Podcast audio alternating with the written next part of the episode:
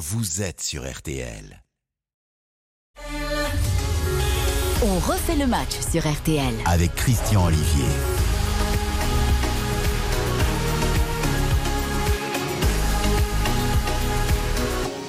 Bonjour à toutes et tous, bonsoir, bonsoir. On refait le match, bienveillance, info, débat, échange, émission 100% interactive filmée sur rtl.fr ou comme chaque samedi, vous le savez, via l'application et à retrouver le plus vite possible en réécoute sur les plateformes partenaires. Et comme il n'y a pas que le foot dans la vie, RTL Rugby, ce sera à 20h avec la seconde demi-finale du top 14. Hier soir, on s'est régalé à l'écoute de RTL avec Castres qualifié pour la grande finale aux dépens de Toulouse.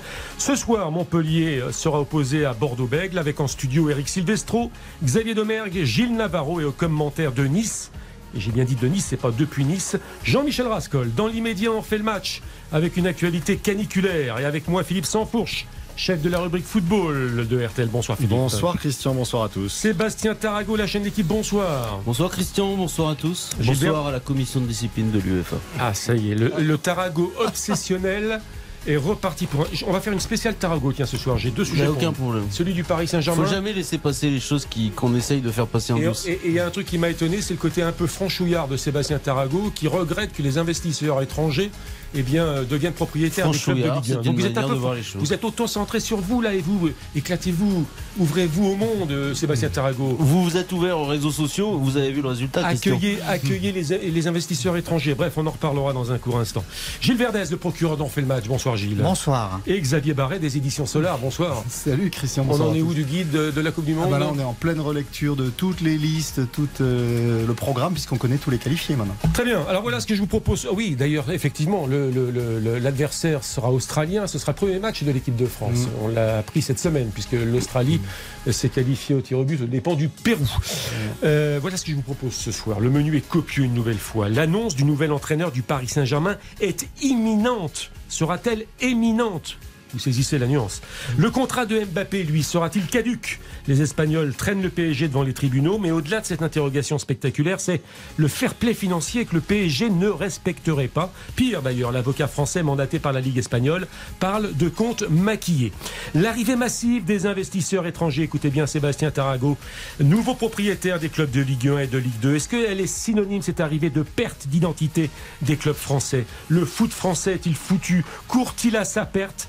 Odoxa pour RTL et Kenéo à ausculter les Français. Et puis d'autres débats également. Le début peut-être de la reconquête pour Lyon, le début de la fin sans doute pour Bordeaux et Platini, Michel Platini, bientôt le retour. Et puis ce soir, le résultat final des tirs au but vous savez, tout au long de la saison, euh, il y a eu des questions, des réponses après le coup de sifflet en fin d'émission. Eh bien, nous mhm. verrons qui a été solide, voilà, vous l'entendez ce coup de sifflet, qui a été plutôt faible ou qui s'est caché tout au long de la saison. Il y en a. Restez avec nous. Vous écoutez RTL, vous avez bien raison. RTL, on refait le match. RTL, revivre ensemble. Eric Silvestro, Giovanni Castaldi. C'est RTL Foot. Alors attention, Eric Silvestro et Giovanni Castaldi, en tout cas pour Silvestro, ce sera à partir de 20h ce soir.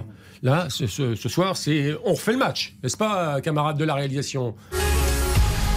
On refait le match. Christian Olivier sur RTL. Voilà. Euh, j'avais envie de démarrer. Tiens, j'avais envie de démarrer sur Mbappé et sur le Paris Saint-Germain, mais on nous reproche assez souvent de parler du Paris Saint-Germain et de Mbappé. On, va donc repousser dans notre fameux conducteur cette actualité-là dans quelques instants. Je voulais euh, vous faire réagir sur l'Assemblée générale qui s'est tenue à Nice euh, aujourd'hui de la Fédération française de football et avec euh, les petites phrases notamment de Noël Legrette à l'occasion de cette assemblée euh, générale. Et évidemment, on lui a posé une nouvelle fois la question, mais ça c'est normal, de l'éventualité de voir Zinedine Zidane succéder à Didier Deschamps, sélectionneur de l'équipe de France. Réponse de Noël Legrette, oh là là, vous calculez loin, on va peut-être gagner la Coupe du Monde. Et dans ce cas, Didier Deschamps reviendra à Guingamp. Guingamp étant la ville de Legrette, passer une journée.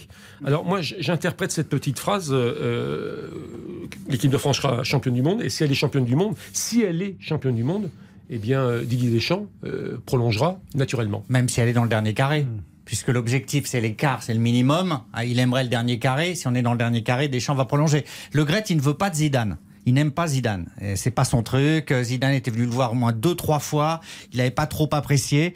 Il a envie de retarder le plus possible l'arrivée de Zidane. Et peut-être quand il sera plus président lui-même, ça lui irait très bien. Donc du coup, il va tout faire pour garder Didier Deschamps le plus longtemps possible. C'est pour ça qu'il prend pas de décision et qu'il espère que Deschamps prolongera. En 2012, Zinedine Zidane, il voulait déjà être entraîneur de l'équipe de France. C'est son rêve. Le, le, vrai rêve de Zidane, c'est ça depuis 10 ans. Et ben, il attend depuis 10 ans. Il avait arrêté le Real Madrid en 2018 en espérant que la France se casse la figure à la Coupe du Monde. Patatras, c'était raté. Euh, et il a fallu repasser par la case Real Madrid, qui était pas mal quand même pour, sa, pour, sa, carrière, Mais... mais... il en rêve toujours et encore. Euh, il rêve moins du Paris Saint-Germain. à vous entendre, alors Philippe Sansfourche, euh, équipe de France championne du monde ou pas, Deschamps prolongera et Zidane ne sera pas sélectionneur. Ah, Ce qui est sûr, c'est que s'il y a une catastrophe à la Coupe du Monde, on en passera forcément par une revue d'effectifs et ce sera probablement probablement la fin de, l'ère Didier Deschamps. Mais si le résultat est bon et si l'ambiance globale est, celle qu'on connaît depuis maintenant des années, Noël Legrette, il joue sur du velours avec Didier Deschamps. Euh, je trouve que Gilles va un peu loin quand il dit qu'il aime pas euh, Zidane. Je pense pas que le problème c'est pas qu'il aime pas Zidane, c'est qu'il aime tellement Deschamps. Il, il a tellement une facilité dans sa façon de, de voir les choses. Noël Le l'équipe de France, c'est ce qu'il y a de plus important pour lui. Ça l'est évidemment pour n'importe quel président de fédération, mais, mais l'équipe de France, c'est ce qu'il vénère, c'est ce qu'il euh, il se lève tous les matins, il pense à l'équipe de France. Et Didier Deschamps, il est son relais naturel, donc euh, il va partir en 2024. Noël Le l'idée c'est de rester avec Didier Deschamps le plus longtemps possible. il garde un très mauvais souvenir de sa collaboration avec Laurent Blanc parce qu'il considère que Laurent Blanc euh, ne partageait pas assez de choses avec lui, on va dire ça de, de manière euh, globale. Euh, il, a, il sait très bien que si demain Zinedine Zidane est entraîneur dans l'équipe de France, il va plutôt se retrouver sur ce schéma-là que sur le schéma actuel avec Didier Deschamps. Donc lui, ça l'intéresse peu. Et en plus de cela, par rapport à la personnalité de Noël Le plus on lui tord le bras, plus il a envie de résister. Donc, plus on lui dit de faire quelque chose, plus il va faire l'inverse. C'est là où, à mon avis, la stratégie du clan Zidane n'est pas très bonne. Xavier Barret, est-ce que l'avenir de Deschamps est conditionné seulement au résultat de l'équipe de France au Qatar? Ben forcément, il y aura un moment où il faudra rendre des comptes. Et si l'équipe de France perd son titre, euh, ce sera plus compliqué pour Deschamps après l'Euro déjà raté. Maintenant, euh, moi, je, rejoins tout ce qui a été dit sur, euh, sur Deschamps et, Le Gret. Je me souviens d'une discussion que j'avais eue avec lui quand j'étais encore à France Football. il disait ah, Regardez, Deschamps, Didier, il est formidable. il vient pour toutes les associations, les, les, les assemblées générales. Il va dans les réunions quand parfois c'est en province. Il va serrer la pince, serrer la louche à tout le monde. ce que faisait pas justement Laurent Blanc. Sébastien Tarago l'évoquait. Laurent Blanc restait très en réserve de tout ça. Deschamps, il est à fond dans ce rôle de représentation, au point qu'on a même à un moment évoqué la possibilité qu'il soit le successeur de Le Gret comme président de la fédération. Mmh. Donc pour le moment, tant que ce duo sportivement euh, fonctionne, il n'y a pas de raison de le changer. Mais voyez même euh, les résultats de Ligue des Nations. Le Gret euh, dit oh là là, bien sûr c'était pas terrible, mais le calendrier est dur, il faudra revoir ça un jour. franchement, monsieur le président de la Fédération française de football, vous vous moquez du monde. Vous vous moquez du monde. Bah non, c'est vrai qu'il n'est pas du tout représentant de l'UEFA auprès de la FIFA. Il n'est pas délégué de Gianni Fantino à Paris. C'est-à-dire qu'il est dans les instances, mais au plus haut niveau. Oui, donc effectivement, ça l'arrange. je suis d'accord. Et puis il dit, il y a eu évidemment le drame personnel de Didier Deschamps. Donc dans ses déclarations, il relativise totalement euh, les quatre matchs ratés là. Mm. Pour lui, ça n'existe pas. Ce qui est sûr, c'est qu'il joue son rôle de président, c'est-à-dire qu'il conforte son euh, sélectionneur à un moment où, il faut bien le dire, euh, même s'il y a beaucoup de circonstances atténuantes, Didier Deschamps, il est quand même comptable de ce qui vient de se, de se passer, c'est-à-dire quatre matchs, aucune victoire. C'est un bilan famélique pour un, pour un champion du monde. Et ça n'est pas anodin qu'à ce moment-là, Noël Le prenne la parole pour il annonce pas une possible prolongation après la Coupe du Monde, mais en tout cas, il ouvre une porte qu'il n'avait pas fait jusqu'à présent. Donc, je, il l'a ouvert un peu quand même. Oui, parce en que disant, en disant si ça se passe bien, on se reverra. Mais le fait de le redire maintenant, bien sûr, au sortir d'un rassemblement où tu n'as pas gagné un match, c'est un signe de soutien en fait son sélectionneur. Noël Le il est critiqué et critiquable sur des points, euh, évidemment. Mais en revanche, dans le soutien qu'il affiche à ses sélectionneurs, il est assez exceptionnel. C'est-à-dire qu'à chaque fois, euh, avec Didier Deschamps, il est au soutien, même quand il n'est pas d'accord. On peut aussi parler de Corinne Diacre. Hein. Pardon On peut parler de Corinne Diacre hein, chez les Oui, hein. et, même quand euh, Karim Benzema n'était pas appelé en équipe de France, et que lui, il aurait aimé que Karim Benzema soit appelé, il continuait de soutenir Didier Deschamps et, et il soutenait même une décision qu'il n'aurait pas prise. Bon, je tiens à préciser quand même qu'avant euh, la rencontre de Guingamp, qui est vraiment la capitale du football français, Guingamp Mhm. maintenant, Côte d'Armor, Guingamp, 9000 9000 habitants de Guingamp, autour Mhm. de 9000 en tous les cas, euh, puisque Noël Le Graët recevra dès le mois de juillet, là, donc avant la Coupe Mais du Monde. c'est c'est une tradition. euh, tous les étés, euh, Didier Deschamps passe une journée ou deux à Guingamp et ça leur permet de discuter dans un autre cadre, plus au calme. et- Sachant que, Non, sachant c'est- que Didier Deschamps passe souvent du temps aussi en Bretagne, Exactement. d'où est originaire. Ah ouais, enfin, c'est pas la même. Bretagne, excusez-moi. Concarneau, Vous parlez du Finistère, Concarneau, qui est Finistère Sud, Ça fait, Côtes d'Armor ça à fait Guingamp. moins loin que Monaco Ah, c'est moins loin. Ah, révisez votre géographie. Monaco, c'est pas la Bretagne Mais c'est la Bretagne, mais enfin, je sais pas du tout la Bretagne. Vous êtes complètement. Parce qu'il y a des- il y, a des querelles intra-bretonnes maintenant. Là là, D'accord. C'est le même drapeau c'est- breton ou pas, C'est le même drapeau ou pas Confondre le Finistère et les Côtes d'Armor, c'est quand même une faute lourde. Non, mais ce sont à peu près les mêmes indices de pluviométrie euh, à l'année. Ça change Vous pas grand semblant de ne pas Ça, ça n'a rien comprendre. à voir. Et non seulement c'est spécieux, ça n'a rien à voir, et puis c'était tellement faux en vérité. Parce bon. que je veux dire, la Bretagne, c'est un climat océanique. Et puis vous connaissez la fameuse formule, il ne pleut que sur les cons. Alors, on est C'est sur vrai. des- Là, on, a- on est sur des Et débats de ben, fond, vu le nombre de cirés que je vois en Bretagne, Je a vous signale que c'est vous qui m'interrompez parce que moi je voulais ajouter quand même qu'avant la réunion du mois de juillet, euh, qu'avant la réunion de, de- à Guingamp euh, après la Coupe du Monde, il y aura une réunion au mois de juillet. C'est important, mais Philippe Sanfranche m'a interrompu et vous êtes parti. Non, mais il s'était déjà Bretagne. vu à Guingamp l'an dernier. Non, mais c'est important. Elle est importante cette C'est- réunion parce qu'il nous dit que ce sera pas pour parler de la prolongation. Alors, ce sera pour parler de quoi Des Oui, objectifs la- qui sont déjà fixés. La Coupe du Monde. Alors, on les connaît les objectifs. Bah non, mais comment gagner il y a la Coupe du Monde euh, la sont les logistique. conditions Bah Comment oui. gagner la Coupe du Monde La logistique. Deschamps Non, non. comment gagner la Coupe du Maintenant, Monde c'est Mais non. Deschamps qui va lui dire comment je vais gagner la Coupe du Monde. Le bilan qui a été tiré de, de l'euro et de tous les, l'addition de petits problèmes logistiques, de petites choses de- de- dans le fonctionnement euh, de, de- de l'équipe de France euh, qui ont été défaillantes.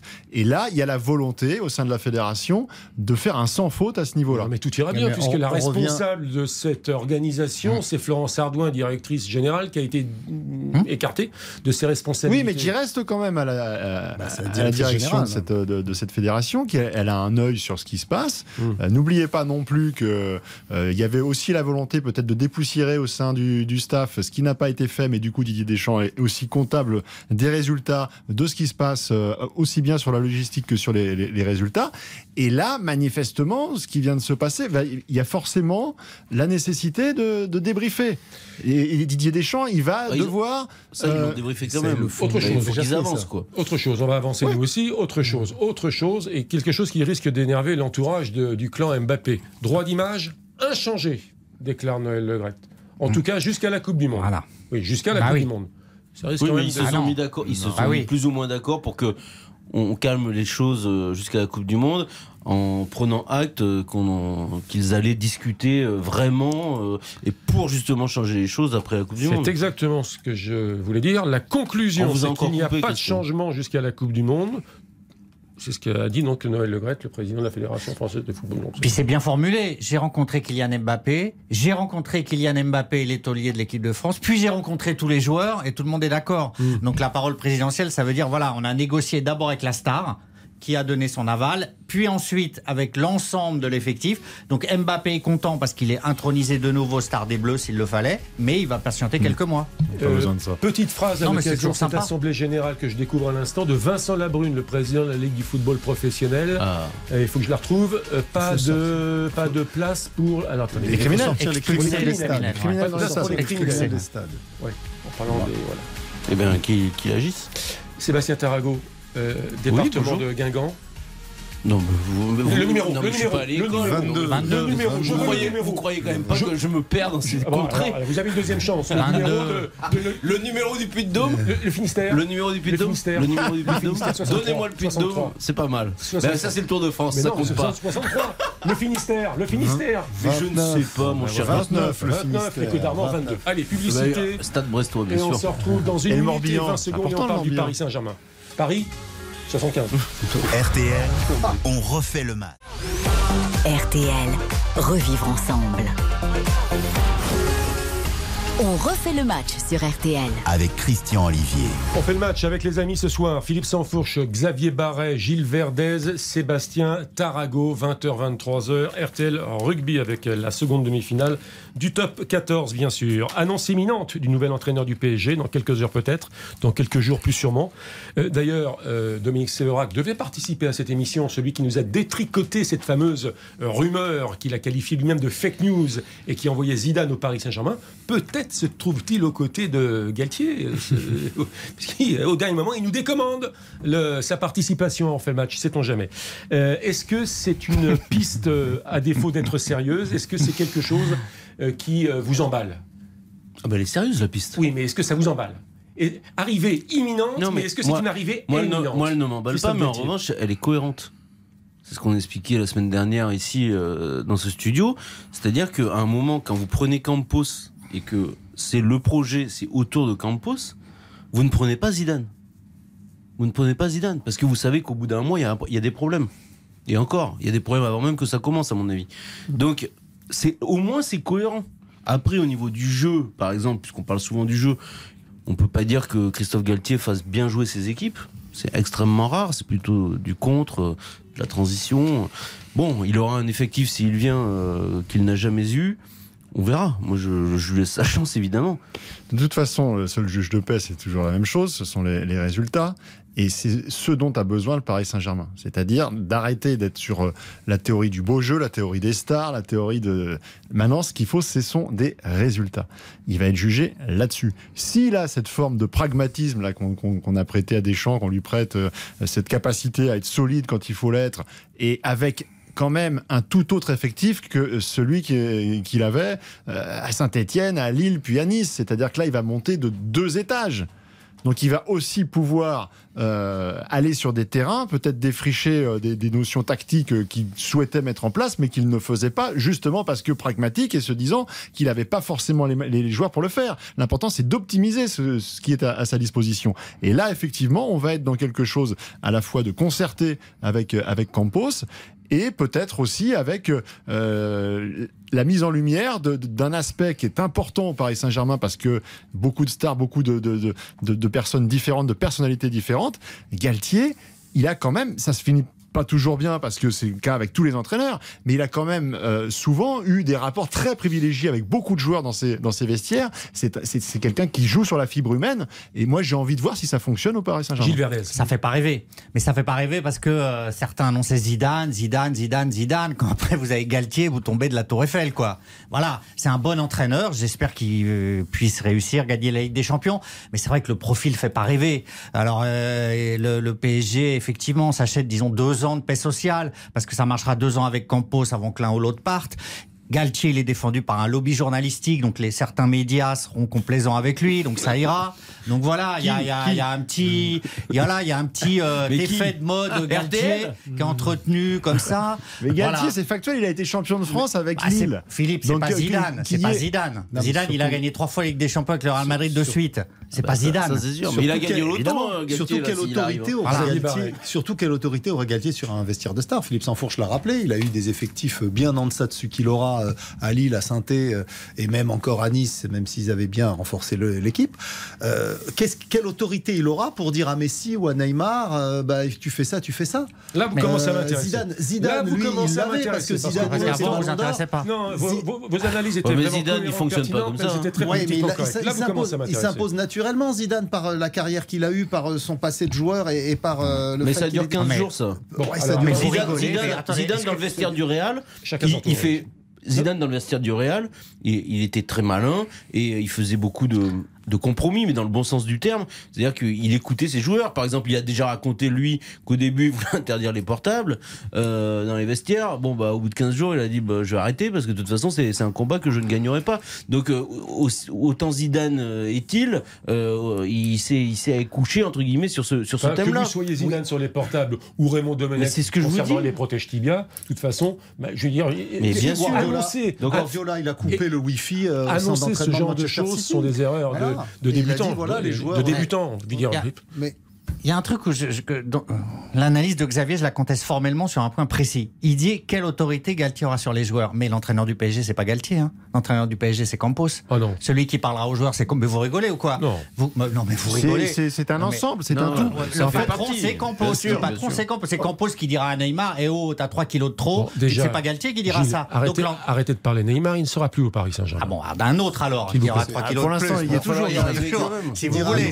Il va falloir qu'il trouve les bons arguments. Le patron, bons Campos. leviers. Le Mais oui. patron, c'est Campos. Mais pas pour faire, le, pas pour faire le- le- la, la mise en place. Oh, pas pour faire oui, bah, évidemment, Et- et mais la mise en place, ça va se faire d'elle-même. Ah non, va justement, la question est importante et je vais vous la poser. fin, Est-ce que Galtier va le faire La On question, est si c'est importante. un quand- Chettino n'osait pas le faire. Et Mais moi, je suis entièrement d'accord avec Xavier si, par exemple, Galtier est arrivé l'année dernière avec toujours Leonardo à la tête du club. Parce que là, pour les joueurs, euh, tu sais pas qui a choisi le qui a choisi l'entraîneur, tu sais pas s'ils se parlent, tu sais pas qui euh, va décider du recrutement de A l'été priori, prochain. tu sais qu'ils se parlent pas. Voilà, tout à fait. Ou mal. Là, dans la mesure où ça parle d'une seule voix, où tu sais que Nasser El Khelaifi a fait le choix de Campos, qui fait le choix de, de Galtier. Eh ben Galtier, c'est le représentant du club, et de la fameuse institution dont on parle tout le temps. Là, pour le coup, il y a une voix, une et unique. Bon, je pense que vous êtes. Tout, tout ce que vous dites est pertinent, intelligent, bien dit de surcroît, mais vous ne vous posez pas les questions que se posent, je pense, ceux qui aiment ce club et qui veulent des résultats et qui Mais veulent. Christian, ceux qui aiment ce club, ils se disent on espérait Zidane, on a Galtier. Mais ils sont pas du tout.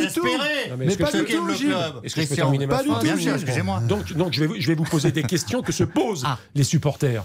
Vous pensez que les supporters qui ont sifflé Messi euh, pendant, pas, pendant alors. 4 Ouais, mois après après l'élimination en Ligue des. Champions, vous pensez qu'eux, ils veulent, ils veulent Zidane Ah et bah oui. Guardiola et, tout, et tout le monde? Mais non, Bon. justement, les supporters du Paris Saint-Germain n'en peuvent plus de cette euh, politique de, de, de stars empilées en dépit du, du bon sens, sans aucune stratégie. Là, le fait d'avoir ce duo Campos-Galtier, encore une fois, ce sera tranché par les résultats. Non, mais d'accord, mais, au Philippe, départ, je pense qu'il y a un. J'ai réécouté réécouté en podcast l'émission qu'on a faite avec Zidane samedi dernier. Et vous avez dit à trois reprises, on là, en a. Euh, oui, samedi dernier. Oui, non, mais on avait Bon. l'impression que Zidane était là. et- et à trois reprises, à trois reprises, euh, ça m'a marqué. Je vous ai pas repris. C'est une erreur de ma part.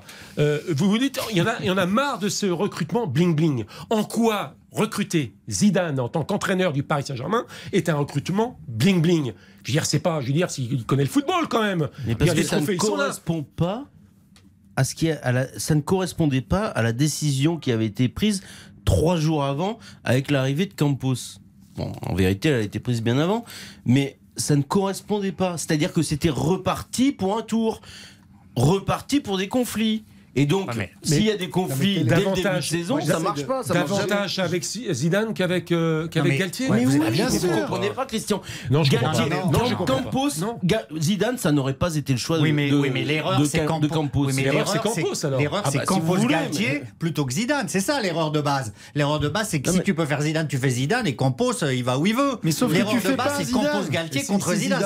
Vous n'allez pas dire que c'est bling bling Zidane tout seul. Mais, Zidane tout seul, c'est fort si le choix de Zidane, il est programmé depuis six mois, que l'intéressé a dit oui, que tout le monde est motivé Oui. et qu'il y a une construction Non, de non, projet mais- effective, mais sauf que c'est pas le Non, cas. non, je vous dis pas que l'info était bonne. Hein. C'est pas ce que je veux dire. Non, hein. J'ai bien entendu. hein. Mais pas je le dis, cas. moi, j'aurais tout fait pour faire Zidane plutôt que Campos Galtier. mais Bien ils- sûr. Ils ont essayé Ah oui. de le faire, sauf Mais à que partir lui n'est pas intéressé.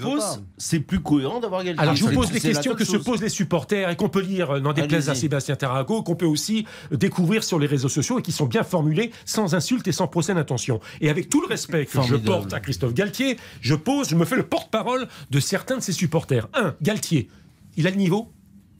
Ah non. Niveau Ligue 1, oui. Niveau Ligue des Champions. Ah non, il n'a pas le niveau de Zidane. C'est- c'est- voilà, c'est c'est Galtier, c'est Galtier. Il a C'est pas un bon entraîneur. de Zidane. Voilà, mais c'est pas, excusez-moi, c'est pas un des plus grands entraîneurs du monde. Expérience, six matchs en Ligue des Champions, ça prouve quoi? Donc on, on- on- on invite Galtier à entraîner le PSG pour être de nouveau champion de France ou pour gagner la Ligue des Mais Champions? on se pose ces questions parce qu'il est français, c'est tout. Quand Thomas Tuchel est arrivé, il avait gagné une Coupe d'Allemagne. Et aujourd'hui, euh, tout le monde nous explique que c'est le nouveau Guardiola, il a gagné une Ligue des Champions. Et bon, où est le problème? La francisation là, du club parisien, c'est un retour en arrière. On, on- on nous a rabattu les oreilles comme quoi le PSG devait se vendre à, à l'international. Donc je veux dire, à la limite, fallait pas virer Laurent Blanc. Non, mais je pense que c'est bon, là. Avec, quand tu as Mbappé et Messi dans ton effectif, tu te vends à l'international, il n'y a pas de problème. Après, tu peux construire un, un- un vestiaire et un effectif qui soit cohérent où, effectivement, Il on de- recommence à parler français plutôt que de parler euh, espagnol aux entraînements. Et vous me parlez de. Messi, vous me parlez de Messi. Est-ce qu'il est légitime, Galtier, pour coacher Lionel Messi? Bah, Messi en fin de carrière, euh, qu'est-ce que vous voulez qu'il dise à Galtier? Encore une fois, quand, quand vous avez le soutien de vos patrons, Vous êtes légitime naturellement. Après, soit vous conservez cette légitimité, soit vous la perdez à travers votre travail. Mais à partir du moment où vous avez le soutien de vos patrons, alors ça commence bien. Les, joueurs, après, ils, sont obligés. Ils peuvent, s'il n'y a pas de faille, ils, sont obligés de ne pas contester votre autorité au début. Au début. Après, est-ce que, est-ce que, est-ce que c'est un projet de jeu pour le projet la saison à venir ou Galtier défensif, Galtier peu séduisant. Est-ce que ça va plaire euh, au public euh, Moi, y a quand même parisien. Il y a quand même une question que je me pose, Christian, c'est est-ce que ce choix-là, il est euh, pour la saison entière ou juste pour la demi-saison? Parce que après la Coupe du Monde, il y a plein de choses qui vont changer. Il y a Zidane qui revient. Est-ce que Messi va, pas, va rester? Est-ce que Messi va rester au PSG après la Coupe du Monde alors qu'il peut aller à Miami ou ailleurs non, on parle de Galtier. Là. Non, non, je sais. Donc ça veut dire qu'en fait, après la Coupe du Monde, peut-être que le PSG va complètement changer et qu'à ce moment-là, ils vont repartir sur un nouveau cycle. Et c'est pour ça que euh, je dis peut-être, hein, j'ai aucune euh, certitude, mais qu'est-ce qui va faire rester Messi au PSG là, quand même, une saison mois, alors, L'argent, mais l'argent, il peut, il peut, l'argent, il en a déjà plus qu'il n'en a. Qu'est-ce qui va les faire, qu'est-ce qui va les faire rester Pour moi, l'intérêt, Moi, je pense qu'actuellement, la motivation supérieure de tous ces joueurs, notamment euh, Messi et Neymar, c'est la Coupe du Monde au Qatar avec leur équipe nationale. Donc, ils vont être à fond cet automne pour être à bloc à la Coupe du Monde et après la Coupe du Monde. La conclusion provisoire. Non, pour moi, l'intérêt d'un tandem euh, Campos-Galtier et de jeunes joueurs. Euh, alors, c'est dommage qu'il n'y ait pas de choix mini, mais c'est de parler foot, que le PSG redevienne un club de foot. Ils vont essayer de cadrer, autorité, euh, fermeté avec les joueurs, reparler de foot. Moi, je pense que ça suffira pas, mais je comprends la cohérence du projet. Si jamais Christophe Galtier, qu'on a connu il y a, longtemps et, qui parlait normalement, vous voyez, comme nous, là, sujet, verbe, complément, on ne demande pas des trucs de génie, mais on parle de manière fluide. S'il pouvait recommencer à être naturel, ce serait génial. Merci Christophe. Il l'est moins bah, il fait des phrases, ça, prend, ça prend 10 minutes pour chaque phrase. Allez, la publicité, les informations 19h et derrière les informations, on continuera de parler de, du PSG avec euh, le contrat d'Mbappé. Va-t-il être caduque ce contrat du, du, joueur euh, euh, français? Et puis on parlera également de l'arrivée massive des investisseurs étrangers. On parlera également de Michel Platini, de l'Olympique lyonnais ou encore des Girondins de Bordeaux. Tout de suite. RTL, on refait le match. 19h. Le retour d'on fait le match dans 3 minutes. Dans l'immédiat, les dernières informations en compagnie de Nathan Bocard. Bonsoir Nathan. Bonsoir Christian, bonsoir à tous. Le mercure a frôlé les 43 degrés à Biarritz, 42,9 précisément. Il n'avait jamais fait aussi chaud dans la ville du Pays Basque, tout mois confondu. Conséquence d'une canicule historiquement précoce en France cette semaine. Et pourtant, les habitants et les touristes étaient nombreux dans les rues, sur les plages de Biarritz. Et selon la maire de la ville, Maider Arostegui, cela n'a pas facilité le travail de surveillance. Trop de monde, euh, trop de monde à la plage à des heures où en fait euh, les, les, personnes auraient plutôt euh, dû être chez elles. Donc on a vu ce matin déjà très tôt, à 9h30, 10h le matin, les plages étaient déjà très très fréquentées et l'ont été tout au long de la journée avec bien évidemment beaucoup de baigneurs à l'eau. donc nous avons renforcé la surveillance des plages et avec en plus une mer qui remue pas mal aujourd'hui. Donc ça a été voilà un, un jour de, de, très grande activité, de très grande vigilance pour pour tous nos sauveteurs. Mais depuis deux jours en particulier, euh, c'était irrespirable et on voyait quand même en ville, hein, dès ce matin, euh, des personnes, même jeunes, faire des malaises euh, en se promenant. La maire de Biarritz contactée pour RTL par Quentin Darmon. Au total, ce sont 11 départements qui sont toujours en, vigilance rouge, 59 en vigilance orange. Et l'une des conséquences de cette canicule exceptionnellement précoce, ce sont les nombreux feux de forêt. Dans le Var, 200 hectares de garrigues sont partis en fumée sur le camp militaire de Canjuers. Dans le Drôme, 20 hectares ont brûlé, indique notre correspondant Raphaël Vantard. Et puis en Aveyron, ce sont 160 hectares qui ont été ravagés dans les gorges du Tarn. Les Français des territoires d'outre-mer et de l'étranger ont commencé à voter aujourd'hui. Ils donnent le coup d'envoi du second tour des élections législatives. C'est à Saint-Pierre-et-Miquelon que les bureaux de vote ont ouvert en premier sur les coups de midi, heure de Paris. On suivi notamment les territoires dans les Antilles ou encore la Guyane. Les Français de métropole, eux, sont appelés à voter demain. Dimanche, une journée de vote à suivre toutes les heures sur RTL et à partir de 18h, édition spéciale jusqu'à 22h30 pour découvrir et analyser les résultats du second tour des élections législatives. La météo pour demain avec des baisses de température, notamment près de la Manche où le ciel sera très nuageux parfois pluvieux. Sur le bassin parisien et sur le littoral atlantique, la chaleur est également moins présente avec un ciel nuageux. Sur la Nouvelle-Aquitaine et le centre, après une matinée ensoleillée, le temps devient orageux. L'après-midi, des orages qui vont ensuite se déplacer vers l'île de France et le Grand Est dans la soirée. Sur tout le reste de l'est du pays et en Occitanie. Le ciel est plutôt clair. Les températures minimales iront de 12 à 24 degrés, les maximales entre 19 et 38 degrés. Il est 19h03 minutes sur RTL. On retrouve Christian Olivier pour la suite dont on fait le match. Prochaines informations, 20h. RTL, on refait le match. RTL. Revivre ensemble. Christian Olivier sur RTL. On refait le match. On fait le match. Vous savez que c'est l'avant-dernière dont on fait le match. La dernière sera présentée euh, samedi prochain par euh, Philippe Sansfourche, ici présent. C'est donc l'avant-dernière. Et euh, avant 20h, en lieu et place des tirs au but, je vous proposerai le classement général des c'est insoutenable chroniqueurs tirs au but. Mais oui, mais... Vous êtes en train de nous expliquer que ça va être une année Covid, quoi. C'est un classement, en fait, le championnat va pas à son terme. Que vous avez décrié. Il y a un, nombre, il y a un nombre des de journées délimitées. Ouais, c'est ça. Et en fait, on arrête le championnat au moment où euh, vous le décidez euh, comme ça, alors que le classement n'est pas terminé. Vous savez pourquoi je voulais pas confier euh, les tirs au but à l'occasion de la dernière? Parce que vous, avez, vous êtes complètement raté la dernière fois. Vous nous avez fait un malheureux tir au but en découvrant qu'il y avait cette idée-là à 19h58. Vous savez à quoi il me fait penser, Philippe Sansfourche C'est comme les joueurs de foot. Il joue au foot, connaît le foot, mais l'arbitrage, il connaît rien à l'arbitrage. Donc je veux dire, les tirs au but, on vous les confie pas. Moi, j'aurais dit l'inverse. Et cela dit, c'est vrai, hein. les joueurs de foot ne connaissent rien à l'arbitrage. Non. On est d'accord ah, On est d'accord. Ah, ils ont pas, ouais, parfois, il y a des règles pas qui, toujours les règles, qui ouais. leur échappent un petit peu. Donc c'est votre cas. Mais il y a même des entraîneurs. hein. Tiens, Alors, prends ça. Le, le, le, le contrat, le contrat Ah. de Kylian Mbappé euh, pourrait-il devenir caduc? C'est le deuxième sujet chaud concernant le Paris Saint-Germain. Alors évidemment, c'est une question un peu folle, mais il y a plusieurs grilles de lecture et plusieurs sujets à évoquer dans, cette question. Euh, Javier Tebas, le président de la Liga, l'équivalent de, de la Ligue du football professionnel, euh, a diligenté un avocat français pour déposer plainte auprès de l'UEFA et les accusations sont quand même extrêmement euh, graves de la part de la Ligue espagnole qui parle notamment via Juan, euh, Juan, Branco. Juan, Juan Branco. Juan Branco. Avocat très médiatique. hein. Oui, sulfureux même, hein, Sulfureux. euh, qui, qui- qui, euh, ne défend pas les causes perdues, c'est pas ce que je veux dire. Euh, parce que si les causes perdues se reconnaissent, elles viendront évidemment sonner à mon téléphone, mais euh, il est quand même très sulfureux. Cela dit, il a un angle d'attaque, c'est que le PSG ne respecte pas le fair play financier, la Ligue n'aurait pas dû homologuer le contrat de Kylian Mbappé, c'est au ministère des Sports de dénoncer ce contrat, et en sous-titre, on va maintenant vérifier les comptes d'un club qui, comme Manchester City, ne respecte rien des règlements du fair play. Alors, il va attaquer tous azimuts, Juan Branco. C'est-à-dire qu'effectivement, il va y avoir des plaintes contre les instances, il va y avoir des plaintes en France, il va y avoir des plaintes euh, contre, enfin, auprès de la LFP pour que la DNCG euh, effectivement s'agite et examine de nouveau les comptes du PSG. Alors, il y a un point. nationale du contrôle de gestion. la Absolument. DNCG. Il y a un point sur lequel euh, vraiment il va appuyer et qui me semble plus intéressant, qui me semble celui sur lequel éventuellement, parce que sinon il y a beaucoup de vent, mais éventuellement le PSG pourrait être en difficulté, c'est non concurrence déloyale. C'est sur concurrence déloyale, parce que concurrence déloyale, ça peut tenir au niveau européen.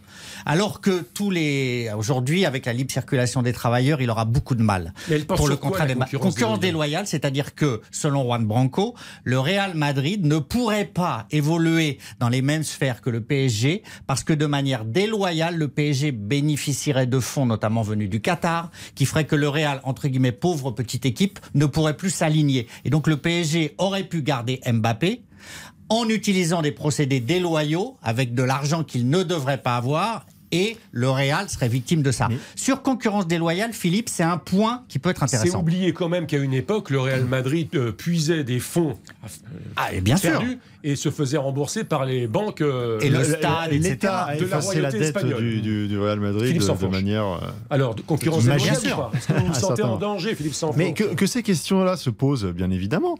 Sauf que on n'a pas attendu Monsieur Branco et, et Messieurs Tebas pour qu'il y ait des instances juridiques qui se penchent sur ces questions-là.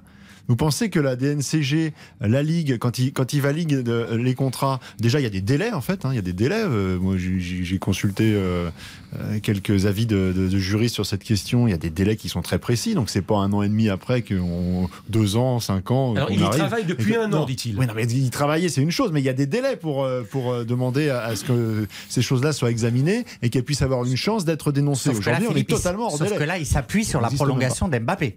Sauf que là, il s'appuie, il conteste la prolongation, l'homologation du nouveau contrat d'Mbappé. Oui, très bien. Ouais, mais qui, qui Donc, continue. alors- Ce que je veux dire, c'est que au niveau de l'État français, au niveau de la, de, de- de la Ligue sous l'égide de l'État français et au niveau de la Commission européenne, ces questions-là sont déjà euh, examinées et débattues Ça les régulièrement. intéresse pas trop quand même, euh, Philippe. Ils sont contents.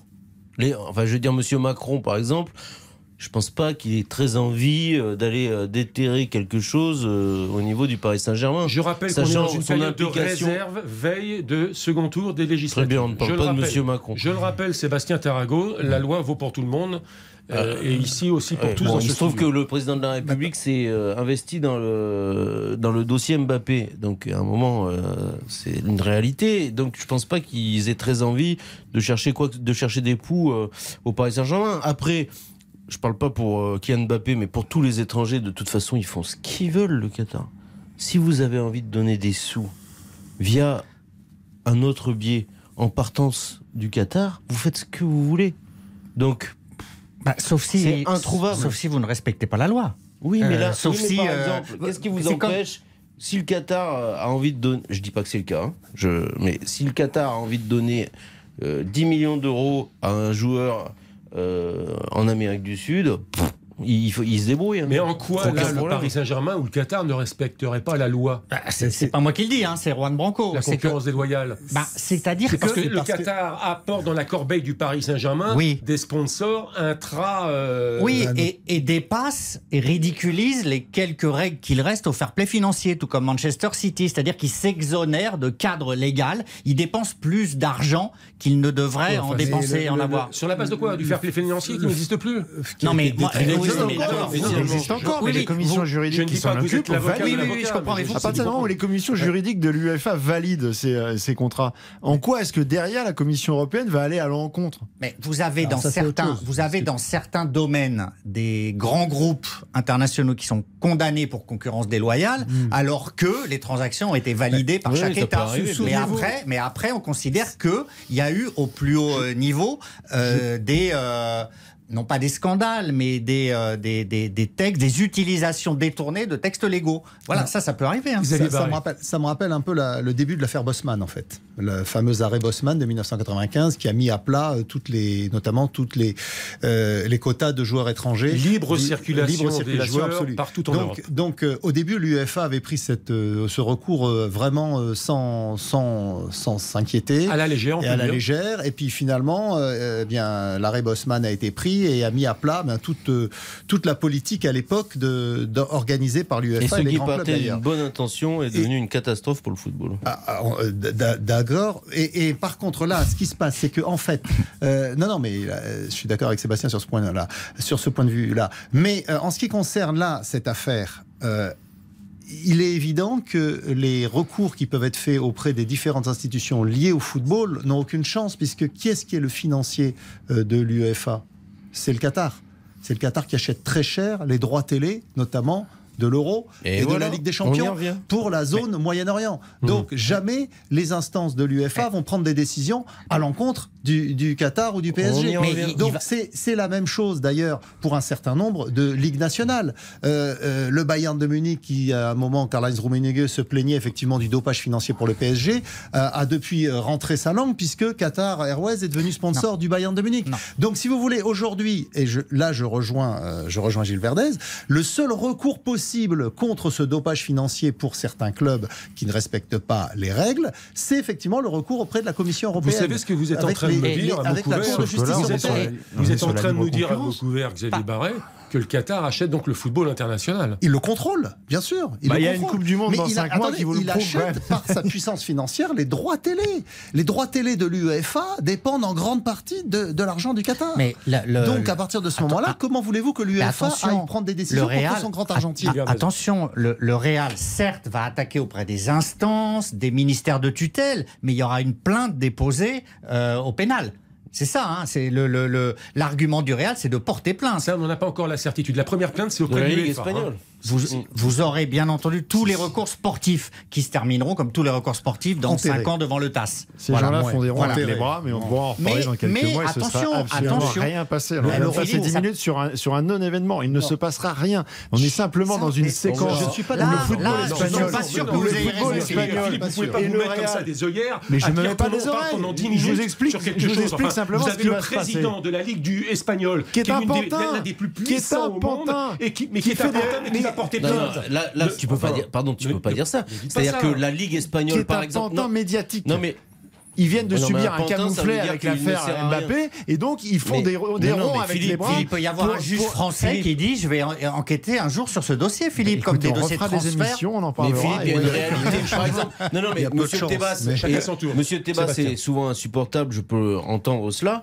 Mais en revanche, en Espagne, euh, la Ligue espagnole a mené des actions très concrètes euh, à l'encontre, parfois même, de, de- des plus grands clubs, notamment le FC Barcelone.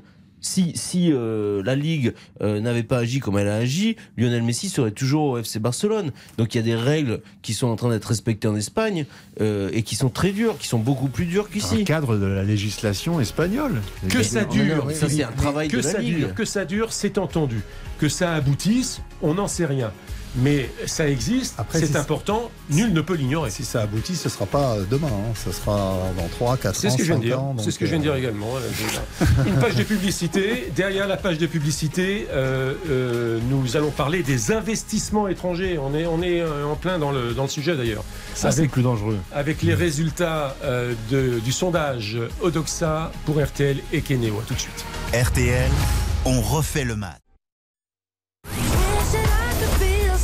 RTL, revivre ensemble. RTL, on refait le match. Christian Olivier. La suite dont refait le match avec Sébastien Tarago, la chaîne L'équipe, le procureur dont fait le match Gilles Verdez, Xavier Barret qui nous prépare le guide de la Coupe du Monde de football qui aura donc lieu au Qatar, et Philippe Sansfourche, le responsable de la rubrique foot de RTL. L'arrivée massive des investisseurs et autres fonds de pension étrangers dans le football français est-elle synonyme de perte d'identité des clubs de Ligue 1 ou de Ligue 2 et de leurs supporters? Vaste débat. Euh, C'est presque pour vous d'ailleurs euh, que j'ai, euh, avec nos amis de Doxa, commandé, Ah, cher non, Sébastien carrément. Ce euh, baromètre, car vous m'avez interpellé et vos remarques étaient euh, pertinentes euh, samedi dernier, mais elles m'ont même étonné. Vous qui êtes ouvert sur le monde, euh, j'ai eu le sentiment que vous vous refermiez avec les investisseurs français, que vous ne vouliez pas de ces investisseurs étrangers dans le monde du football. Vous vous expliquerez dans un instant. Accueillons Émile Leclerc, euh, directeur d'études pour Odoxa. Bonsoir Émile. Bonsoir Christian, bonsoir à tous. Euh, Émile, ce sondage, comme chaque sondage, comme chaque baromètre, est particulièrement instructif et on va prendre les cinq questions les unes après les autres, comme les matchs les uns après les autres. Tout d'abord, on constate que les amateurs de foot, les vrais passionnés, s'inquiètent d'une certaine façon euh, de constater qu'il n'y a pas assez d'investisseurs français dans les clubs de Ligue 1 et de Ligue 2, n'est-ce pas? C'est ça, ils sont 6 sur 10 hein, quand même à nous dire qu'il n'y a pas assez de, de propriétaires de clubs et d'investisseurs français. C'est- un niveau, quand on compare avec les joueurs français et les entraîneurs français, qui est nettement supérieur d'une vingtaine de points. Euh, donc il y a un vrai sujet euh, pour les amateurs de football. Leur diagnostic aujourd'hui, c'est que euh, bah, les, propriétaires français désertent le football. On rappelle qu'il y a aujourd'hui en Ligue 1 et en Ligue 2 euh, quasiment un club sur deux qui appartiennent à des investisseurs ou à des fonds de pension étrangers et pour les amateurs de football, c'est pas forcément une bonne chose. Par voie de ricochet, euh, les amateurs et les Français estiment que c'est une mauvaise chose de voir tous ces investisseurs étrangers prendre la direction des clubs français. Il y a une large Exactement. majorité. pour les clubs et pour le football français. Alors les Français, eux, sont vraiment très sévères. 66% nous disent que c'est une mauvaise chose. Et les amateurs de football, c'est une courte majorité, 52%. Mais on avait posé cette même question en 2019 et euh, ils sont de plus en plus négatifs. Il y a sans doute euh, un effet euh, Bordeaux. Hein, euh, on a vu, on a vu que le, rachat de Bordeaux s'était assez mal passé. Donc il y a un vrai sujet pour les amateurs de football et il l'explique finalement parce qu'il voit des bons côtés. ils sont assez catégoriques sur le fait que ça permet d'apporter des plus gros moyens financiers. Ça permet aussi, ils sont 89% à le penser, ça permet aussi aux, aux clubs de Ligue 1 de concurrencer les autres grands championnats européens, 74%. En revanche, il y a deux points très négatifs, c'est qu'ils considèrent à 87% que euh, ces investisseurs utilisent le football avant tout comme un outil marketing ou de communication. Et puis le rachat d'un club par des investisseurs étrangers, à 70% des amateurs de football le pensent, entraîne souvent une rupture avec son histoire et ses supporters. Et enfin, ils sont partagés sur le respect de l'identité. Il y en a 49% qui pensent que oui euh, et 51% euh, non. Donc ces investisseurs finalement apportent des moyens, mais euh, tue un petit peu l'identité et surtout euh, classe, casse le lien avec euh, les supporters qui font aussi le, le quotidien des clubs de football. C'est le côté un peu paradoxal, effectivement. On veut des investisseurs français, mais les investisseurs étrangers permettraient peut-être d'obtenir de meilleurs résultats. D'autres informations à 9h avec Philippe Sansfourche demain matin dans la matinale de RTL. Merci beaucoup, Émile Merci à Leclerc. vous. Merci mille fois. Messieurs, quels enseignements vous tirez de cela? Est-ce qu'il y a un vrai danger? J'ai essayé, et pour ça, Sébastien, je souhaite qu'on prolonge le, le débat à accueillir ces investisseurs étrangers. Ça dépend peut-être aussi de la qualité ou des investisseurs d'ailleurs, ou de l'identité des investisseurs qu'on appelle fonds de pension. Le- les objectifs sont pas forcément les mêmes. Oui, alors, sur le danger, c'est une chose, mais juste sur le départ de votre question. On peut être ouvert sur le monde et apprécier euh, qu'il y ait des spécificités euh, dans certains pays, dans certaines régions, euh, etc. Moi, je pense que le football, c'est l'identification. Le football, c'est souvent lié à l'enfance, aux parents. Euh, c'est pas très rationnel. Euh, on aime un club, pas forcément le meilleur. On aime le club de sa région. On aime le club qui nous a marqué quand on était euh, quand on était jeune. Euh, on n'aime pas un club juste pour une star en fait. C'est autre chose ça. Ok, si t'es au Paris Saint-Germain, t'es content qu'il y ait Kylian Mbappé, mais c'est pas ça. Ton rapport au club, c'est pas celui-là. Je connais plein de gens qui aimaient le Paris Saint-Germain et qui n'y vont plus, qui refusent même d'acheter le moindre goodies euh, à l'effigie de ce club depuis que le Qatar en est à sa tête. Je ne dis pas que c'est bien, je dis pas que c'est mal, je dis que c'est une réalité. De- des puristes, vous voyez J'entends parfaitement ce point de vue, et qui est parfaitement audible. Je, je crains. À part que le PSG, ils vendent un million de maillots de, de Messi dans l'année. Donc, euh, je ne vois. dis pas que c'est tout. Je crains Non, que je dis, ce je point dis que c'est réalité. Je comprends ce que tu dis. Mais Je c'est comprends un ce que tu problème dis. de Mais il génération. Mais n'y a pas de problème. Pro- Non, non, mais il n'y a, pas de problème, on est là pour débattre. Oui, oui, mais il n'y a pas de souci. Je comprends qu'on puisse euh, juger euh, cela dépassé. Il n'y a pas de souci. Moi, moi, je, je trouve ça regrettable. Voilà. Mais l'afflux de l'argent dans le sport euh, n'amène que des choses négatives. Qui, qui peut aimer le milieu du football aujourd'hui? Qui peut aimer ça? Je parle pas du jeu. Je parle qui peut aimer le milieu du football? Il n'y a pas une décision qui n'est pas prise à l'orée de l'argent. Habituellement, le procureur, c'est Mmh. Gilles Verdez. Là, c'était un réquisitoire tout de même, Gilles. Ouais, alors d'abord, hein, Sébastien, sur euh, l'argent, euh, dans- les années 50 également, euh, tout était à l'aune de l'argent. Dans les années 60, 70, 80, 90, le foot, c'est de l'argent. Le foot professionnel, c'est de l'argent. Moi, je suis assez d'accord avec Sébastien sur euh, l'arrivée des étrangers, alors euh, je mets des guillemets, des fonds de pension étrangers. Je vais dire, je vais cibler les Américains. Pour moi, les Américains n'ont rien à faire dans le foot français. Je suis pour qu'ils dégagent. Je vais vous le dire, US Gomme, repartez chez vous. Tous ces fonds de pension sont là pour tuer nos clubs. Il n'y a pas que des fonds de pension. Si vous prenez McCourt à Marseille, c'est pas un fonds de pension. Il va tuer Marseille euh, dans, dans 3, dans 5 ans. euh, c'est vrai que c'est différent. Voilà, C'est différent. c'est différent, mais c'est différent, mais c'est différent. Mais pour moi, c'est pas bon. Mais les fonds de pension, c'est les pires. Regardez Elliott à Milan, c'est une catastrophe. On sait même pas où ça va les mener. Tous ces fonds de pension qui investissent dans des clubs. Nancy, alors c'était pas des Américains principalement. Nancy est mort à cause d'eux. Euh, Bordeaux va mourir à cause d'eux. Euh, le Red Star, on sait pas où il va à cause d'eux. Mais, On, euh, on perd notre âme. Pour le coup, à 100%, c'est un, c'est, c'est- ce n'est pas un fonds de pension. euh, Oui, c'est un propriétaire, si oui, vous voulez. mais oui. Mais moi, moi, je, je- je vous le dis peut- très on peut honnêtement. peut-être faire la différence. Moi, je vous le dis très honnêtement, tous les Américains dans le foot repartez chez vous. Philippe voilà. Sansfourche. C'est pas bien ce que je dis, mais je le dis. En fait, on, on- on est sur un débat qui est le prolongement du précédent. C'est-à-dire, c'est une manière de voir l'actionnariat, euh, qui, qui détient les clubs et comment est-ce qu'ils sont gérés. Euh, pourquoi est-ce qu'aujourd'hui la France a ce déferlement comme ça de, de- d'investisseurs euh, étrangers qui, qui arrivent? C'est parce que tout simplement sur le plan sur le plan juridique, les Allemands ou les Espagnols se prémunissent de ça. De manière différente, mais les, capitaux espagnols des, clubs, c'est avant tout les, socios.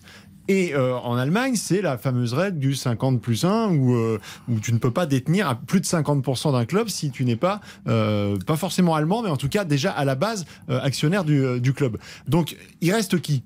Les Anglais, c'est intouchable, c'est trop cher. Donc en fait, tu as deux marchés qui sont l'Italie et la, France sur lesquels on, on est en train de fondre et, et les fonds de pension et les propriétaires viennent pour des mauvaises raisons et nous on n'a pas les armes juridiques c'est-à-dire le jour où, où la France va réagir il sera trop mais- tard puisqu'il y a déjà plus de la moitié des clubs qui sont passés sous pavillon Sauf étranger. que Philippe, il y a des clubs qui se vendent en toute connaissance de cause. Là, vous parleriez quasiment de d'actions hostiles. Mais à Lyon, par exemple, ils sont très contents. Il y a plein de clubs qui sont très contents. Donc c'est pas tout à fait le même cas. Très très contents. d'accueillir des investisseurs étrangers. Ils se vendent au plus offrant.